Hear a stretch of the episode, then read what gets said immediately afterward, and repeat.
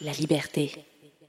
Euh, moi, je m'identifie en tant que... Je pense que ça revient vraiment à cette question. à ce- Euh, moi, j'ai grandi dans un petit village. Ben, dans mon enfance à moi, Ça t'offre un autre regard.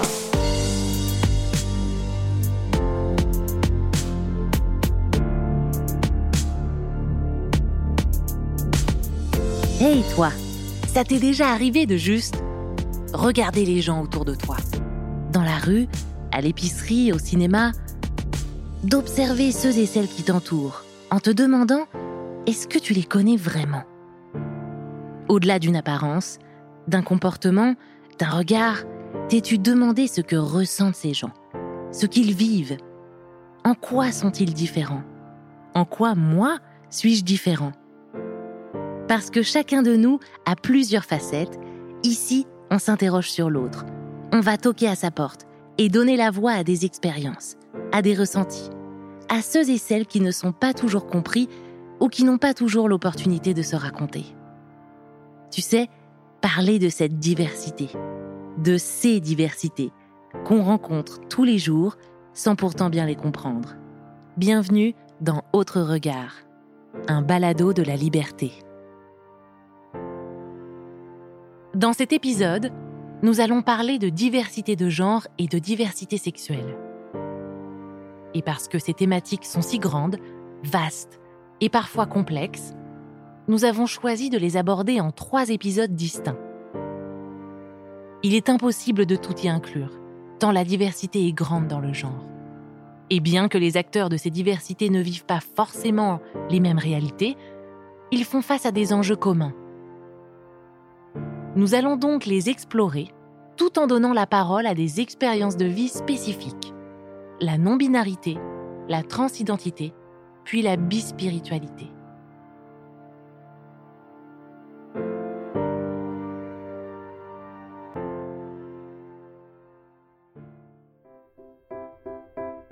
le LGBTQ, la communauté est très variée. Alors, je pense que c'est important de demander à la personne et non sur les, les aspects physiques d'une personne. Surtout, il y a des différences génétiques entre les hommes et les femmes.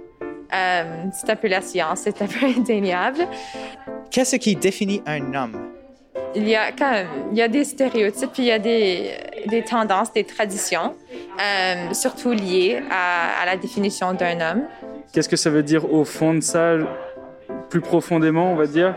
Euh, Je ne sais pas du tout. Voilà. Ben, c'est vrai qu'en soi, il n'y a pas de grande différence, à part la différence la plus binaire, voilà, qui va être peut-être une différence sexuelle, mais... euh, Je veux pas vraiment me baser sur les stéréotypes, mais je pense que notre- on se base beaucoup sur ça. Euh, les aspects physiques d'une personne. Alors, les cheveux courts, des fois, on pense que c'est un garçon, ou les cheveux longs, c'est une fille. Personnellement, j'aime pas. Les organes sexuels, euh, les hormones, euh, c'est le tout ce qui est physiologique. euh, c'est c'est un peu tout ce qui se passe dans notre corps et euh, qui, qui définit qui est un homme, qui est une femme. Une femme, c'est quelqu'un qui a une voix aiguë et pas grave. Puis les cheveux, les cheveux, ils changent aussi.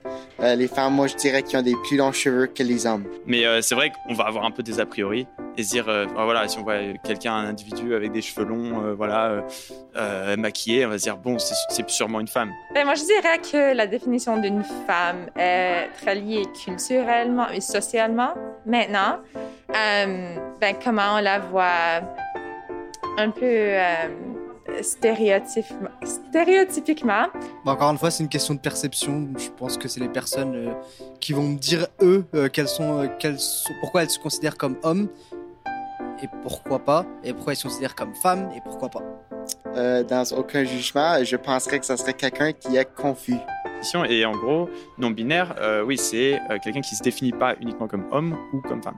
Ça peut être, en, disons, entre deux ou les deux. ou- Non-binaire, comme on vient de l'entendre, c'est donc une manière de se définir, de représenter une part de son identité. Mais la non-binarité peut également être un terme parapluie, regroupant plusieurs identités qui s'opposent au genre binaire et à sa définition du féminin et du masculin.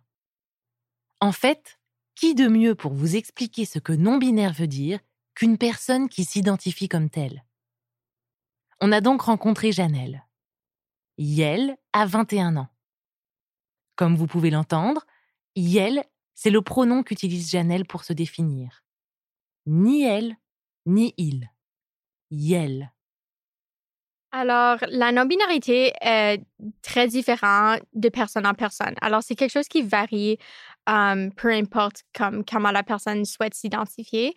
Pour moi, personnellement, c'est comme si je me retrouve pas sur le spectre femme et pas sur le spectre d'homme, mais un peu entre les milieux ou genre un mélange des deux. Alors, j'ai comme les deux identités un peu à l'intérieur de moi, mais parfois, je me retrouve dans le neutre où je suis pas l'un ou l'autre. Mais évidemment, ouais, comme j'ai dit, ça, varie de personne en personne. Il y a des personnes qui pensent que ils sont un mélange des deux, ils sont pas l'un des deux, ils sont plus masculins ou plus féminins. Ah, ça juste dépend de, de la personne. Moi, j'adore expliquer quand j'ai le temps avec un graphique qui s'appelle la licorne du genre. vous avez peut-être entendu en anglais Gender Unicorn ou de genderbread. Euh, il y a plein de différents animaux comme l'éléphant du genre. Euh, c'est vraiment cute, cute. Alors, ça explique vraiment cinq différents concepts. Alors, l'identité de genre, l'expression de genre, le sexe assigné à la naissance, l'attirance sexuelle et l'attirance émotionnelle ou sentimentale. Alors vraiment, quand j'ai le temps d'expliquer aux gens, mon petit graphique, c'est vraiment le fun parce que moi, je vais leur montrer comment moi, je me place sur la licorne ou comment eux se placent sur la licorne. Et c'est vraiment cool parce que ce graphique-là, tu n'as pas besoin de nécessairement faire partie de la communauté de SLGBTQA+, mais tu peux être un allié, tu peux être une personne cisgenre, hétérosexuelle et littéralement n'importe qui peut se placer sur la licorne. et puis, encore une fois, ça démontre les cinq différentes les cinq différentes choses que la, la, plupart du monde ont tendance à mélanger l'un l'autre, comme ils pensent que la sexualité et l'identité genre, c'est la même chose, ou l'attirance sentimentale et l'attirance sexuelle, c'est la même chose. Alors, ça vraiment distingue ces cinq différents concepts-là que je trouve qui est vraiment intéressant. En effet, le dessin explicatif dont Janelle parle, la licorne du genre, est un graphique créé en 2015 par The Trans Student Educational Resources, une association américaine qui œuvre pour l'inclusion en termes d'identité et d'expression de genre dans l'éducation. Comme Janelle l'explique, tout le monde peut utiliser ce schéma et donc s'identifier grâce à ces notions. Autant les personnes appartenant à la communauté LGBTQ2S IA+, c'est-à-dire de minorités de genre et ou sexuelles, que les personnes cisgenres et hétérosexuelles. D'ailleurs, au cas où vous ne le saviez pas, une personne cisgenre, c'est une personne dont le sexe assigné à la naissance est en accord avec son genre. Par exemple, moi je suis née femme et je me considère comme une femme. Je suis donc cisgenre. C'est le contraire de transgenre. Mais ça, on vous en parlera dans le prochain épisode. Aujourd'hui, ce que l'on veut mieux comprendre, c'est donc l'identité de genre. Qu'est-ce que l'on veut dire quand on parle de genre? De ce sentiment identitaire à l'intérieur de soi. Corinne L. Mason, professeure associée de sociologie et d'études sur le genre et les femmes à l'université de Brandon, explique plus en détail ce qu'est le genre. Le genre est un terme très vaste. Nous pouvons parler d'identité de genre, de rôle de genre, de stéréotypes de genre. Lorsque j'enseigne les études de genre, je demande de réfléchir à ce que fait le genre plutôt qu'à ce qu'il est exactement. Il s'agit des idées que nous avons sur l'apparence de nos corps, sur la façon dont les gens doivent se comporter, s'exprimer ou entrer en relation les uns avec les autres, sur la façon dont ils expriment leurs émotions et leur esthétique, même sur ce à quoi ils peuvent aspirer en termes de carrière et surtout sur ce qui est acceptable et inacceptable pour certains genres. Dans notre société, les genres fonctionnent selon le principe binaire du genre. Ça signifie que les personnes assignées hommes à la naissance sont censées grandir en tant qu'hommes et s'exprimer de la manière la plus masculine qui soit. Et les personnes qui ont reçu une assignation féminine à la naissance sont censées grandir pour devenir des femmes et doivent également se comporter de la manière la plus féminine qui soit. C'est ce que le genre fait, principalement. Le genre constitue un principe d'organisation central de notre société et nous passons tellement de temps à vivre le genre, mais non à en parler. J'ai grandi d'une manière où tout était comme, il fallait se conformer, se mouler au genre de la société. Alors, si tu es femme, comme tu es femme, tu mets des robes, tu t'habilles féminin, tu agis d'une manière, une façon féminine, tu cuisines, c'est des choses comme très stéréotypiques, comme des années 1950. Là. alors, ça, c'est un peu comment comme moi j'ai grandi. Mais quand j'étais jeune, j'ai toujours essayé de pousser les limites. alors, si je voulais comme porter une t-shirt avec un dinosaure, comme je portais ma t-shirt avec le dinosaure, puis tu sais, comme même si le, le monde autour de moi, comme ma famille disait des choses comme Ah, c'est pour un garçon, ça. Ou, ou même à l'école, tu sais, les, les, petits garçons étaient comme Oh, ça, c'est une chemise de garçon. tu sais, je, je, disais, ben, c'est correct. Comme moi, je peux porter une, une chemise qui me fait sentir bien. Alors, c'était ça que, que moi, j'aimais porter. Mais évidemment, ma famille était prise dans ce comme, tu sais, tout doit être rose, tout doit être violet, tu dois porter des robes. oh, regarde, on s'en va à quelque chose de fun, porte une jupe. et j'ai juste comme conformé à cela parce que je pensais comme que ça, c'était la chose à faire. Comme si tu es une fille, il faut que tu joues le rôle d'une fille. Whatever que ça, ça a l'air. et puis, c'était vraiment difficile parce qu'à l'intérieur de moi, je me sentais toujours comme, ben, c'est pas comme ce que je veux porter ou pourquoi est-ce que je dois faire cela ou pourquoi je dois agir de cette manière-là? alors, ça a été un peu plus difficile dans ma jeunesse, mais j'ai jamais vraiment questionné parce que je pensais, ben, mes parents ont le meilleur intérêt pour moi, alors ça, ça doit être ce qu'il faut faire. alors, j'ai un peu comme cacher cette identité, mais à l'intérieur de moi, je savais toujours qu'il y avait cette différente partie. quand j'étais plus dans mon adolescence, comme genre comme 11 à comme 15 ans, ça, c'est quand le côté masculin de moi a beaucoup commencé à se manifester. Alors, en cachette, je, m'habillais comme garçon des fois, ou je portais une cravate, ou je voulais toujours, tu sais, je faisais beaucoup de théâtre, alors je voulais jouer toujours le rôle d'un garçon pour que je puisse porter quelque chose de masculin pour me faire sentir bien.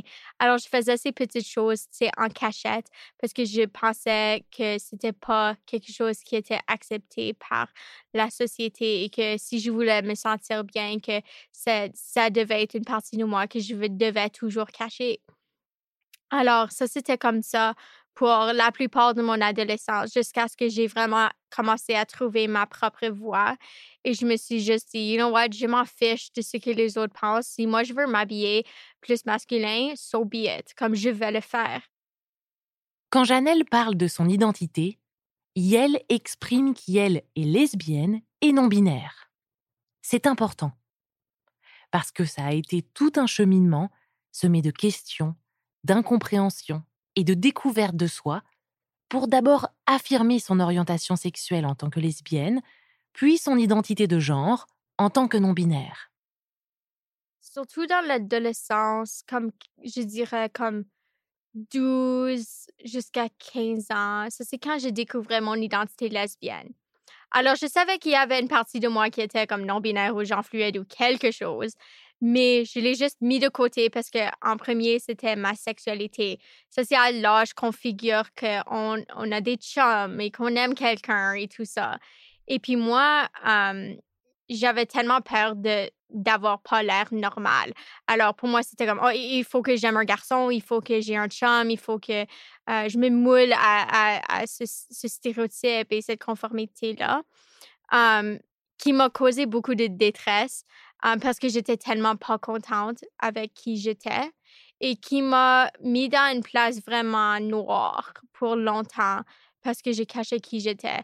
Il y avait beaucoup de pensées négatives, très noires, très au point où il y a beaucoup de fois que je, me suis dit que j'allais peut-être me suicider ou que les choses allaient être mieux si si j'avais pas ces sentiments-là.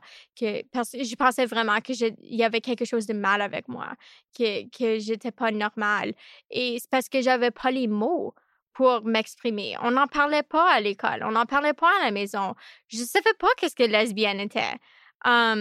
et c'est quand j'ai vraiment devenu à la découverte de ce que c'était, c'est comme à travers de Google, comme, you know, why do I feel like uh, I, I like girls or why do I feel like I want to be masculine ou des choses comme ça. Et ça, c'est quand j'ai venu à la rencontre de la communauté du SLGBTQ et ça l'a vraiment comme cliqué dans ma tête. J'étais comme, oh my God, c'est ça. C'est ça, je suis lesbienne, c'est, c'est exactement comment je me ressens. Ça, c'est pourquoi peut-être, c'est comme je suis normale. Et ça, c'est qu'est-ce qui m'a vraiment comme tiré de une dépression que j'ai faite pendant longtemps mais encore avec la réalisation qui était positive, ça a venu avec beaucoup de négatifs aussi parce que je me disais, oh mon Dieu, qu'est-ce que ma famille va penser? Qu'est-ce que mes amis vont penser? comment est-ce que je vais me faire traiter? La vie va être plus difficile en tant que LGBTQ.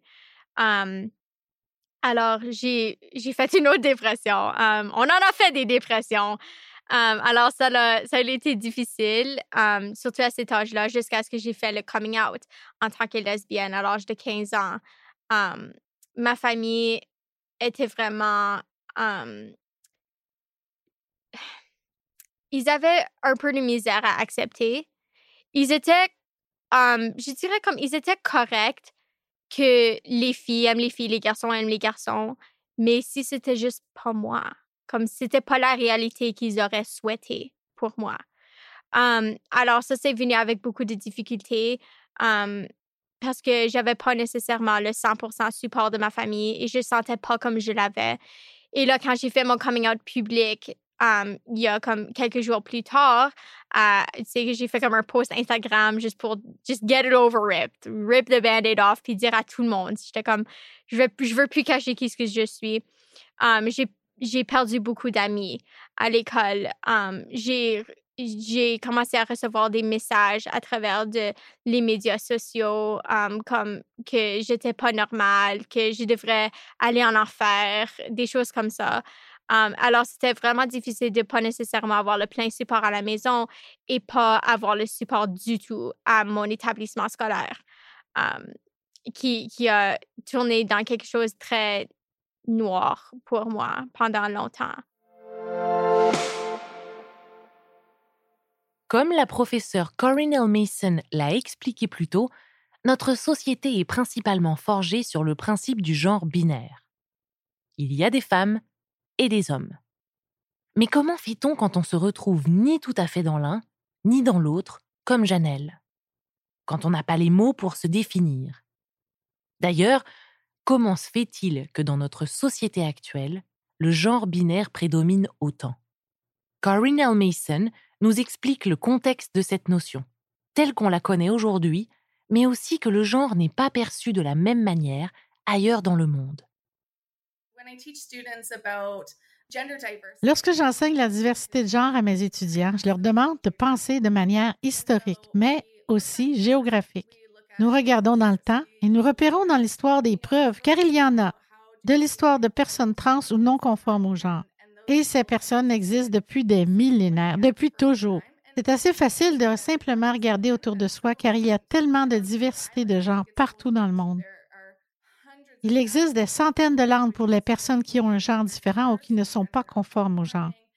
Nous pouvons aussi regarder là où nous sommes pour savoir que le genre n'est pas seulement binaire.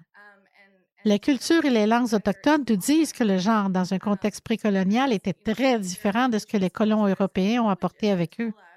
Il existe de nombreuses preuves, mais tant de ces preuves ont été effacées et obscurcies et personne ne nous les enseigne. Mais elles sont toutes là. Les chercheurs autochtones, en particulier ceux qui se spécialisent dans les langues, nous disent et ont la preuve que la langue incluait ce que nous pourrions considérer comme des genres non binaires. La langue permettait de communiquer avec des gens qui étaient non conformes au genre, qui n'étaient ni hommes ni femmes. Aujourd'hui, il existe aussi également des langues sans construction de genre ailleurs dans le monde, dans lesquelles il n'y a aucun moyen de décrire le genre de la manière que nous le connaissons aujourd'hui. En effet, la majorité des langues du monde ne possèdent pas de genre grammatical, contrairement à certaines langues européennes, comme le français. Des langues comme le japonais, le chinois ou certaines langues autochtones d'Amérique ne sont pas genrées, et les pronoms et les noms sont définis de manière neutre. Une centaine de langues dans le monde possèdent deux ou plusieurs genres. On retrouve même en Afrique des langues avec des dizaines de genres. D'un point de vue historique, les langues en Europe, comme le latin et le grec par exemple, utilisaient trois genres. Le masculin, le féminin et le neutre. Certaines langues ont gardé ces trois genres, comme l'allemand et le russe, mais d'autres ont éliminé le genre grammatical neutre, comme le français et l'espagnol, les rendant donc binaires. Alors, euh, moi, j'utilise le pronom neutre yel. Alors, IEL, où il y a des différentes variations, je pense, comme YELLE, e, euh, mais moi, j'utilise le, le, le, pronom yel comme IEL. Um, et c'est genre comme, on dirait que c'est comme un mélange de il et elle. Alors, ça comme mouche ensemble pour faire ce, ce pronom qui est vraiment le fun. Alors, um, pour moi, ça, c'est le pronom que j'ai pigé qui um, m'identifie le plus. Comme je, je, je suis, comme je me sens confortable quand, quand j'utilise ce pronom-là. Alors, c'est quelque chose qui fonctionne bien pour moi. Mais évidemment, il y a d'autres pronoms qui existent comme ol, ul. il y en a qui sont vraiment différents, qui sont un peu moins communs, mais il y a toute une variété de pronoms neutres qui sont divers. Alors, pour moi, ça, c'est juste le pronom qui fonctionne le mieux pour moi. Fin novembre 2021, le dictionnaire Le Petit Robert, en France, annonçait l'entrée officielle du pronom Yel dans son dictionnaire en ligne. On se pose alors la question comment fait-on en réalité pour parler de manière neutre dans la langue française?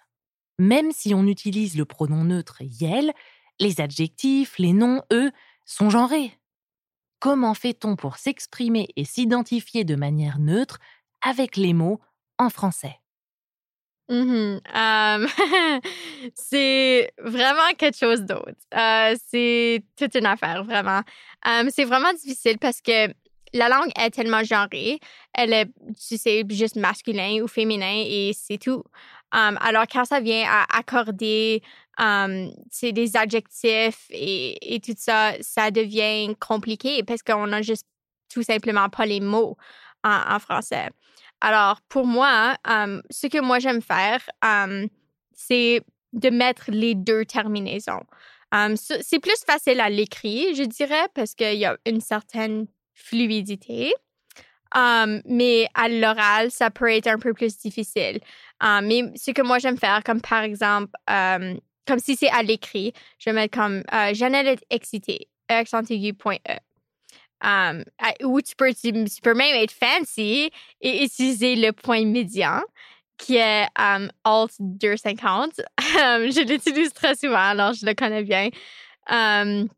et ça fait juste comme plus beau quand tu, quand tu lis, surtout comme des textes ou quelque chose comme ça.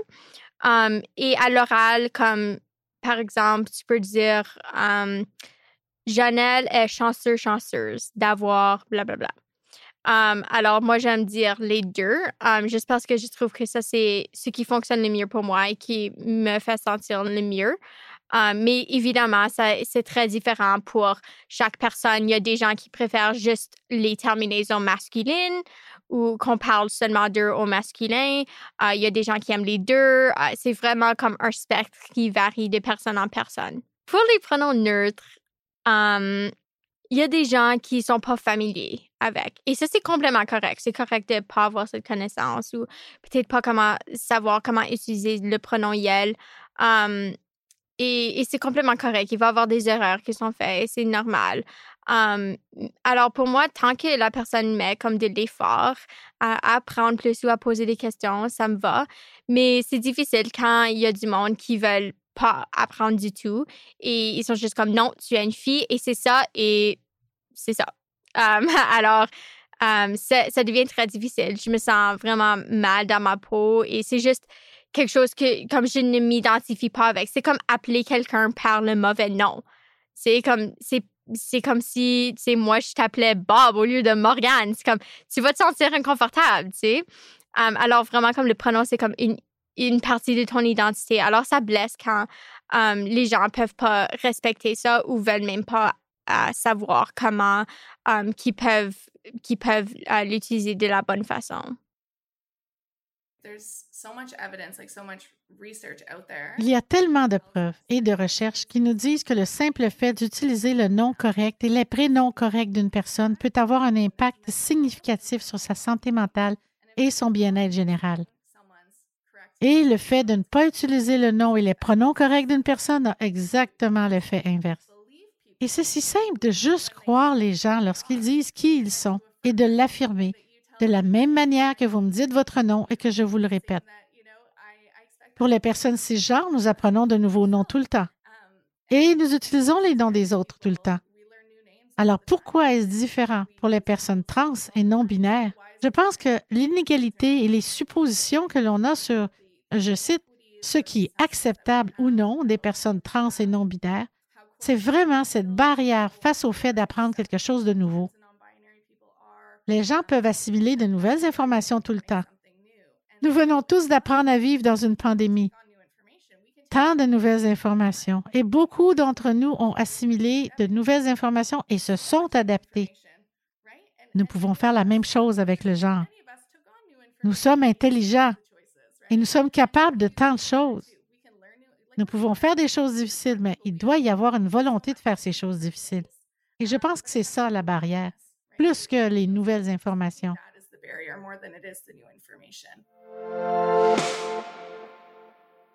Pour moi, c'est difficile dans le jour à jour, parfois parce que les choses sont très genrées, comme la langue, euh, les salles de bain, juste la vie normale est très, est très genrée par, c'est comme par les, préfixes, les monsieur, madame, des choses comme ça.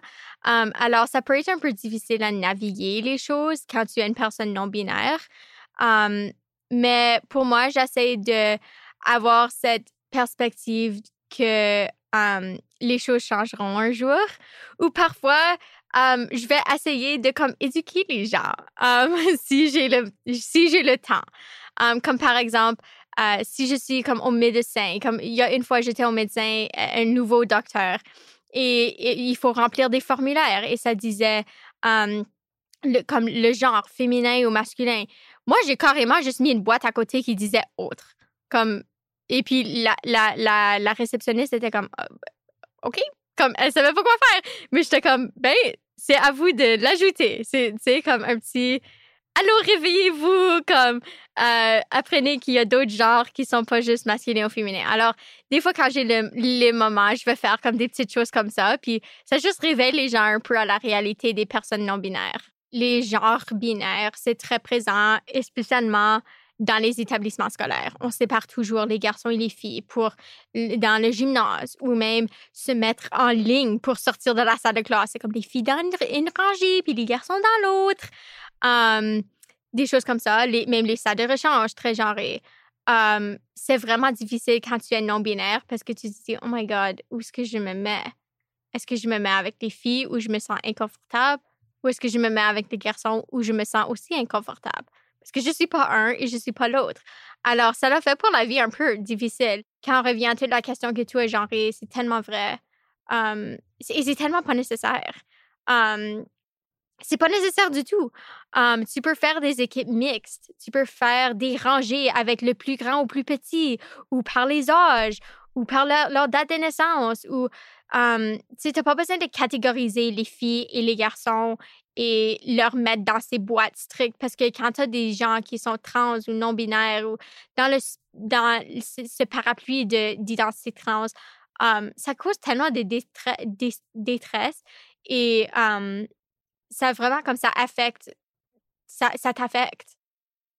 Mais alors, est-ce que ça veut dire qu'il faudrait se débarrasser des notions de genre complètement? Comme supprimer les genres binaires? Je ne sais pas si c'est ce que les gens veulent. Je ne pense pas que les membres des communautés queer, trans, non-binaires ou bispirituels souhaitent se débarrasser du genre complètement. Les injonctions dues au genre en termes de discipline, de punition, d'enfermement, bien sûr, c'est vraiment nuisible et ça peut être violent. Les gens veulent se débarrasser des injonctions. Je pense que ces idées de genre en tant que catégorie peuvent être élargies pour laisser plus de place, pour qu'il y ait plein de façons d'être une femme, plein de façons d'être un homme, plein de façons d'être non-binaires et pour pas que nous n'imaginions les femmes et les hommes comme deux entités distinctes et opposées. Vivre avec une plus grande liberté de genre permettrait à chacun d'avoir plus de place dans ces catégories. Certaines personnes considèrent la non-conformité de genre et l'utilisation de pronoms neutres comme un effacement du genre. Certaines féministes diraient, mais qu'en est-il des femmes? Nous ne pouvons plus parler des femmes. Personne ne dit que vous ne pouvez plus parler des femmes. Ce n'est pas l'argument et je ne connais personne qui veuille cela.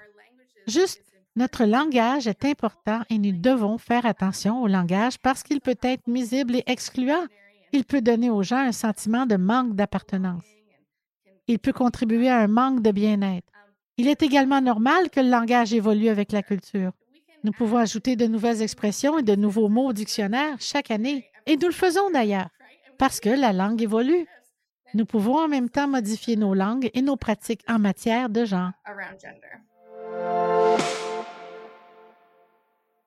En 2017, alors qu'elle avait 16 ans, Janelle a participé à la deuxième saison de l'émission télévisée Comment devenir adulte, produite par Wookie Films et diffusée sur UniTV. Une expérience qui, elle, décrit comme enrichissante et qui lui a surtout permis de rencontrer de vrais modèles. Un véritable tournant dans son cheminement. Dans ce moment-là, j'avais aucune personne qui était LGBTQ francophone. Ça juste n'existait pas. Mais je savais toujours qu'il y avait des personnes, mais alors je les admirais de loin, qui étaient vraiment drôles. Um, comme je leur suivais sur Instagram, puis je me suis dit, oh my God, ils sont francophones, ils sont LGBT, ils ont des jobs, ils sont successful, ils, vivent la vie comme ils sont, comme moi, je, moi, je veux être ça. Alors, on a planifié une rencontre avec eux. Et ma vie a littéralement changé, changé ce jour-là. Je me suis dit, tu sais quoi, si eux peuvent vivre leur vie authentiquement et être qui ils sont et être bien dans leur peau, malgré tous les défis que eux, aussi ils ont eu, moi aussi je peux le faire. Et je pense que ça, ça m'a donné le glimmer of hope de continuer, de vraiment continuer ma bataille pour moi. Tu as besoin du monde autour de toi qui te ressemble, qui qui partagent les mêmes identités, les mêmes réalités que toi, les mêmes minorités que toi. sans cette représentation, j'aurais, je ne serais pas ici, je ne serais pas qui je suis maintenant. et ça, ça me motive d'être cette personne-là pour la jeunesse parce que je vois que les jeunes vivent les mêmes réalités que moi, je l'ai vécu. Moi, j'ai eu ces modèles-là, j'étais très chanceux de les avoir. Et maintenant, c'est à mon tour de être ce modèle-là pour, pour quelqu'un d'autre. On comprend alors que se voir représenté est nécessaire à l'épanouissement personnel et à l'affirmation de soi. Pour contribuer à cette représentation, Janelle a alors créé un organisme d'éducation qui elle a tout simplement appelé l'Arc-en-Ciel avec Janelle. Y elle donne, entre autres, des ateliers de sensibilisation sur la diversité de genre et la diversité sexuelle. C'est quelque chose que moi, j'aurais vraiment voulu quand moi, j'étais jeune. Alors, ce que je fais, c'est comme je passe de classe en classe, d'organisme en organisme, euh, de lieu de travail. je parle à des jeunes aussi jeunes que 4 ans jusqu'à 65 ans. et je parle de la diversité, de l'équité et l'inclusion. Et c'est quelque chose qui est tellement nécessaire, surtout dans nos écoles, parce que ça, c'est l'étape où le, jeune va passer le plus de temps. C'est dans un établissement scolaire. Ils ont besoin de ce support-là. Et c'est quelque chose que moi, j'aurais tellement longé pour. C'est quelque chose que j'aurais tellement adoré voir. Il y, a, il y a encore beaucoup de harcèlement, bullying, intimidation qui se passe dans les corridors. I mean, moi, je l'ai vécu. Je connais des jeunes qui le vivent encore parce qu'ils sont LGBTQ. Alors, c'est une réalité dans nos écoles, même si on ne le voit pas tout le temps.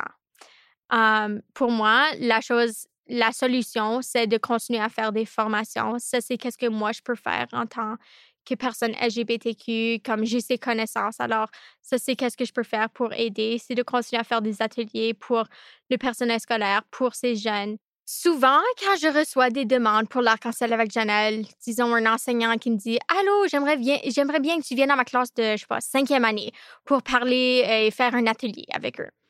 Je leur propose en premier lieu un atelier avec euh, les enseignants et le personnel scolaire. Parce que si euh, on donnerait, par exemple, un atelier aux cinquième année, s'ils n'ont pas d'appui dans leur entourage, ça va tomber à l'eau vraiment vite. Ils vont quand même se sentir aussi seuls qu'ils l'étaient.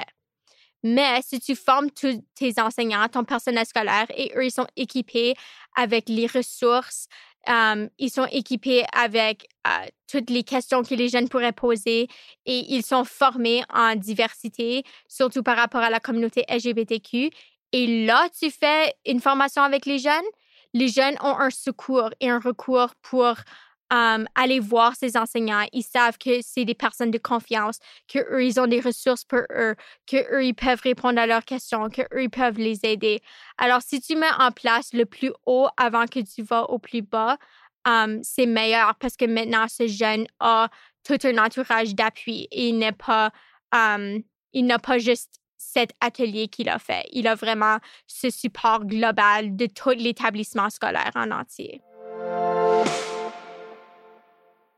Je me suis posé une tonne de questions pendant longtemps.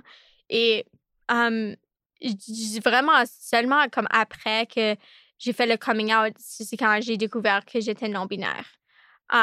mais j'ai décidé encore une fois de cacher parce que je, me suis dit, j'ai déjà la vie difficile avec mon identité lesbienne. Imagine ajouter quelque chose d'autre.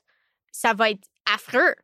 Alors, j'ai décidé encore une fois de suppresser cette identité, de la cacher et de la vivre en secret jusqu'à ce que j'ai j'ai décidé que, tu sais quoi, je veux pas vivre toute ma vie comme ça.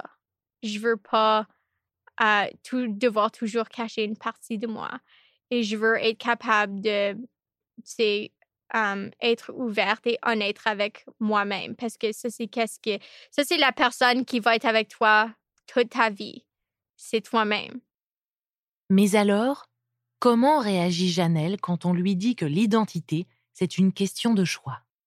C'est absolument ridicule. Je connais aucune personne LGBTQ qui serait prêt à se faire harceler, à se faire bullier, à se faire dire des propos comme ça, c'est pas un choix. Tu choisis pas cette vie-là. OK? Comme, my God, si je pourrais être ce genre, avoir aucun problème, je le ferais. Mais c'est juste une partie de qui je suis et c'est une partie que je dois accepter et être fière. Alors pourquoi, dans notre société, est-il si difficile de se détacher de cette vision binaire du genre? De la questionner. Corinne L. Mason explique qu'il est tout à fait normal d'avoir du mal à remettre en question ces notions si ancrées dans notre société, surtout lorsqu'on a grandi avec toute notre existence. Le genre binaire construit une si grande partie de notre vie qu'il semble presque naturel, neutre ou normal, parce que nous le faisons tout le temps. Dans une situation où le genre est instable, ça devient même bizarre d'y penser. C'est comme une question de bon sens et cela devient vraiment déstabilisant. C'est très difficile pour les personnes qui ont appris le genre d'une manière particulière et qui le vivent d'une manière particulière de se faire dire que ce n'est pas la seule option. Cela peut être libérateur, mais cela peut aussi être un peu effrayant.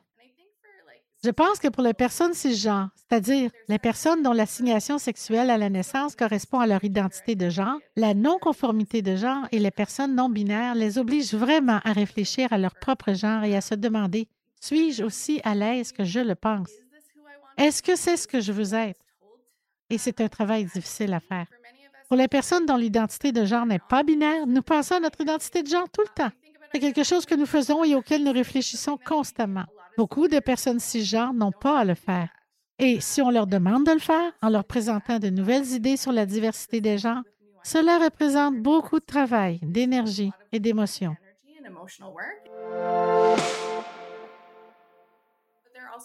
Il y a tellement de types de ressources aujourd'hui, plus qu'il n'y en a jamais eu.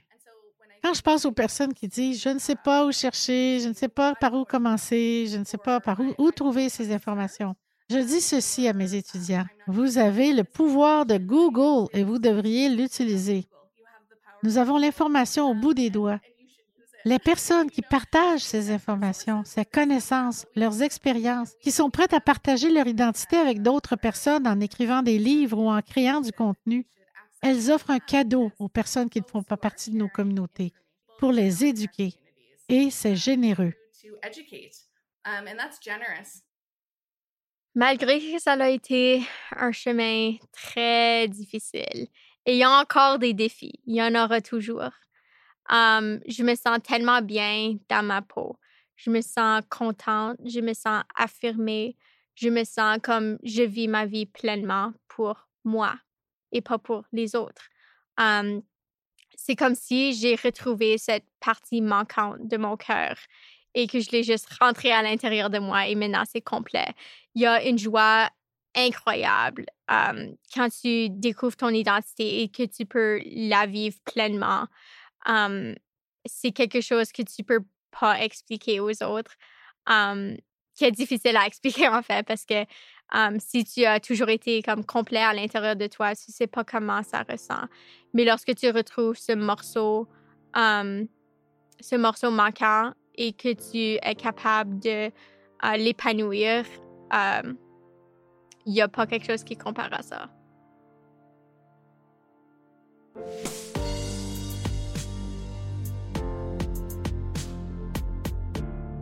Merci à Janelle et à la professeure Corinne Mason d'avoir participé à notre balado, de nous avoir parlé de diversité de genre et de la non-binarité. Si vous avez aimé cet épisode, si vous avez des questions, des commentaires, dites-le nous sur nos réseaux sociaux et allez nous mettre 5 étoiles sur vos applications d'écoute favorites. Autre regard est un balado de la liberté. Ce premier épisode sur la diversité de genre et sexuelle a été écrit par Jean-Baptiste Gauthier et Morgane Lemay. Vincent Blé est à l'enregistrement, la conception sonore et au montage. Tanguy Martin et Abdelhamid Souissi sont à la conception visuelle, Sophie Golin à la direction. Merci à Jacinthe Blé pour le doublage de voix en français. Ce projet audio a été rendu possible grâce à l'appui financier de Patrimoine canadien. Rendez-vous la semaine prochaine pour un nouvel épisode d'Autre Regard.